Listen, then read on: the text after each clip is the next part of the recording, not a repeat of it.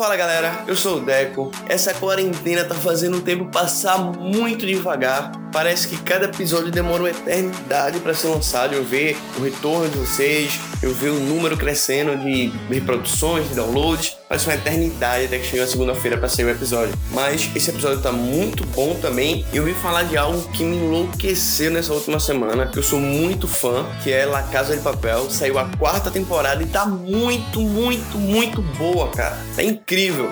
E não, como não podia ser diferente, eu vim falar aqui para vocês de tudo que eu achei, indicar essa série para vocês. Eu acredito que eu já tenho indicado ela, mas pô, vale a pena vocês verem acompanhar e chegar nessa quarta temporada, porque muita gente criticou, mas para mim tá incrível. Eu tive todo o misto de emoções que eu tive em todas as outras temporadas e é essa experiência que me faz ser fã dessa série. Mas como vocês já estão cansados de saber, tudo isso eu vou falar só depois da vinheta.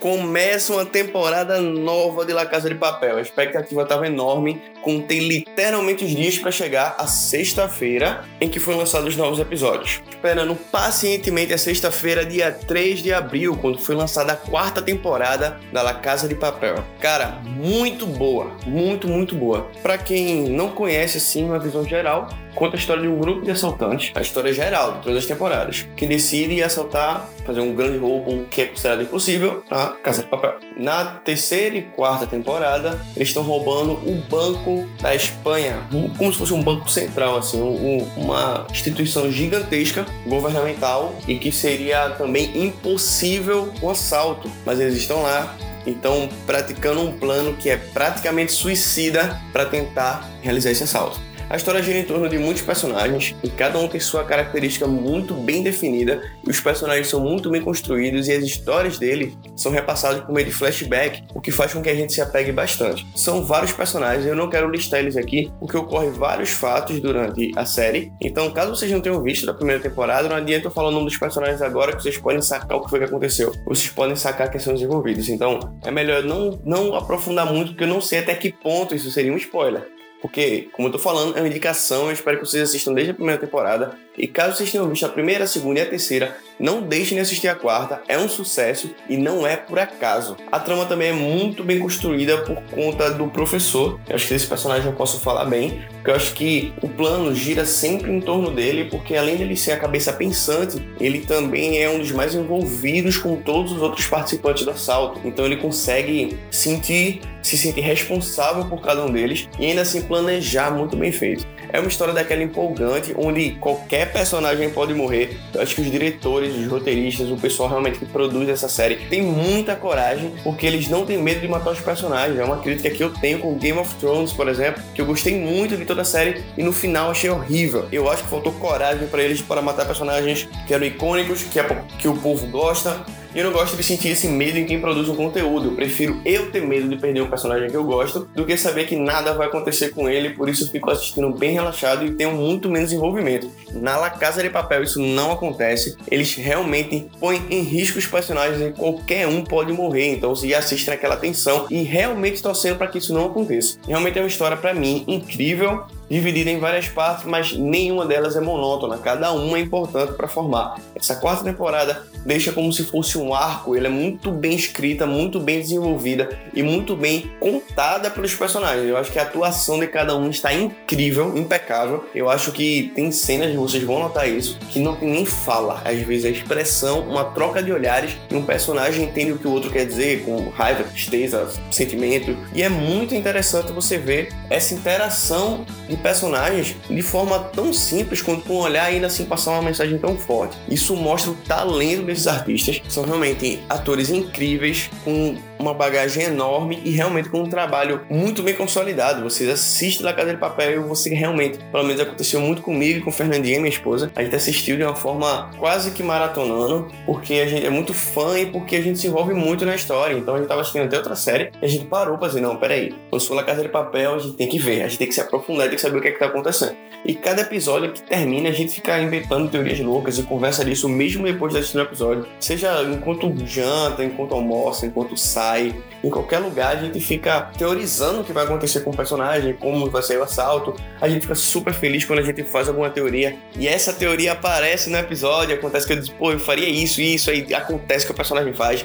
É muito legal e é muito legal a abordagem que eles fazem isso, porque é algo tão natural que mesmo eu dizendo assim, ah, eu faria isso, eu não esperava que aparecesse na série. E aí quando acontece, para mim, mesmo eu dizendo que eu faria isso, não é algo óbvio. Eu acho que uma, um dos pontos muito fortes dessa série é que ele não deixa pontos óbvios. Você assiste e você continua se surpreendendo bastante. É uma das séries que eu mais gosto é a favorita da minha esposa, disparada, é a série que ela mais gosta e que ela mais se emociona e que ela mais se empolga também. Então eu acho que isso também influencia um pouco eu gostar tanto da série, porque a experiência de assistir com ela é muito bom. E esse é o conselho que eu dou para vocês. Eu sei que esse momento de pandemia está bem complicado, mas quem tiver com alguém ou quem não tiver sozinho, isolado, sozinho em casa, é uma série também boa para dividir com alguém. Eu não indicaria ela para crianças. Eu acho que, eu não sei se ela é mais de 16, eu não sei a faixa etária, mas não é uma série voltada para crianças mas para quem gosta de uma trama bem desenvolvida, uma história muito imersiva e que consegue captar e fazer com que você realmente entenda passo a passo o que está acontecendo, eu acho que La Casa de Papel é uma das melhores indicações que eu já trouxe aqui. Eu acho que vale a pena, é uma quarta temporada eletrizante, eu acho que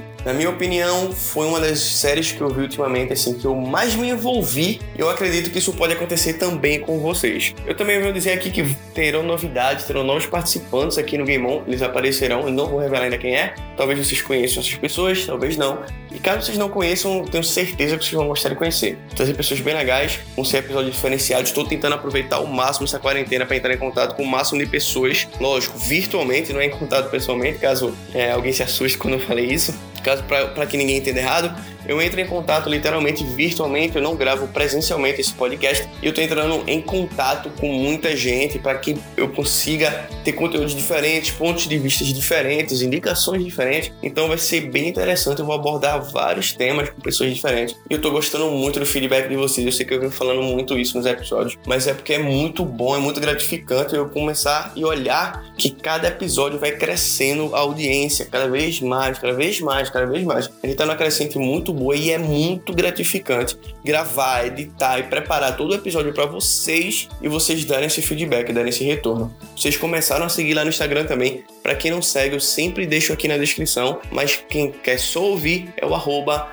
Game On Podcast Oficial. Vocês podem seguir lá também. É muito bom. Eu tô postando lá também, né? No episódio da semana passada mesmo, eu trouxe várias indicações. Eu marquei o arroba dos Instagrams de cada um daqueles artistas. E foi muito gratificante que eles também comentaram. Então vocês conseguem ir lá e conhecer esse trabalho farei isso com outras postagens também. Nos stories também sempre tem alguma coisa, seja anunciando episódio, seja, sei lá, como foi nessa semana, um meme que eu criei, uma, um, um meme que eu fiz relacionado com o podcast. Então, é legal, é interessante. Espero que vocês curtam lá também. É muito bom também. Isso também para mim é um feedback bom ver o número lá crescendo. Tem muito mais gente ouvindo aqui o podcast que lá. Muito, muito mais gente. Então, vou sempre lembrando vocês que vocês podem ir lá, podem curtir, vai ser bem legal. Para quem tá ouvindo de qualquer plataforma, querer indicar para alguém, alguém diz, ah, não uso, estamos no Spotify, no Deezer, no Google Podcast, no iTunes. Então, se algum amigo de vocês faz, ah, mas eu não uso Spotify, ah, mas eu não uso Deezer, ah, mas meu celular é o iPhone, eu só uso iTunes. Tudo bem, tudo bem. Estamos em todas as plataformas, eu corri o máximo desde o começo para estar tá em todas essas, para que seja acessível para vocês da forma com que vocês preferirem. Então, essa foi a indicação dessa semana. Esses foram as ressalvas que eu falei. Os agradecimentos novamente por seguir, por acompanhar, por ouvir cada um dos episódios, por melhorar esse feedback, por compartilhar com seus amigos, porque com certeza esse número está crescendo, porque vocês estão falando para algum amigo de vocês, indicando para alguém, e isso é muito legal também. Eu agradeço de coração, por favor, se cuidem nessa quarentena ouçam esse podcast. Eu espero que ajudem vocês a passar um pouco melhor o tempo e que ajudem vocês a até ter um pouco mais de assunto para debater ou algo para indicar para alguém. Enfim, eu estou muito feliz. O DM lá do, do no Instagram também, vocês podem mandar mensagens, questionar, fazer reclamações, sugestões, elogios, o que vocês quiserem. O Instagram acho que é o nosso meio direto de comunicação. Então, caso vocês queiram também mandar uma mensagem lá, vai ser muito legal. Indicações de temas. Caso vocês queiram até mesmo participar, manda mensagem lá, pô, adoro teu podcast, queria participar. Tudo bem, a gente troca uma ideia, vamos lá, vamos conversar. É muito bom o feedback de vocês, eu tô gostando muito. E a gente se vê na próxima semana. Tchau!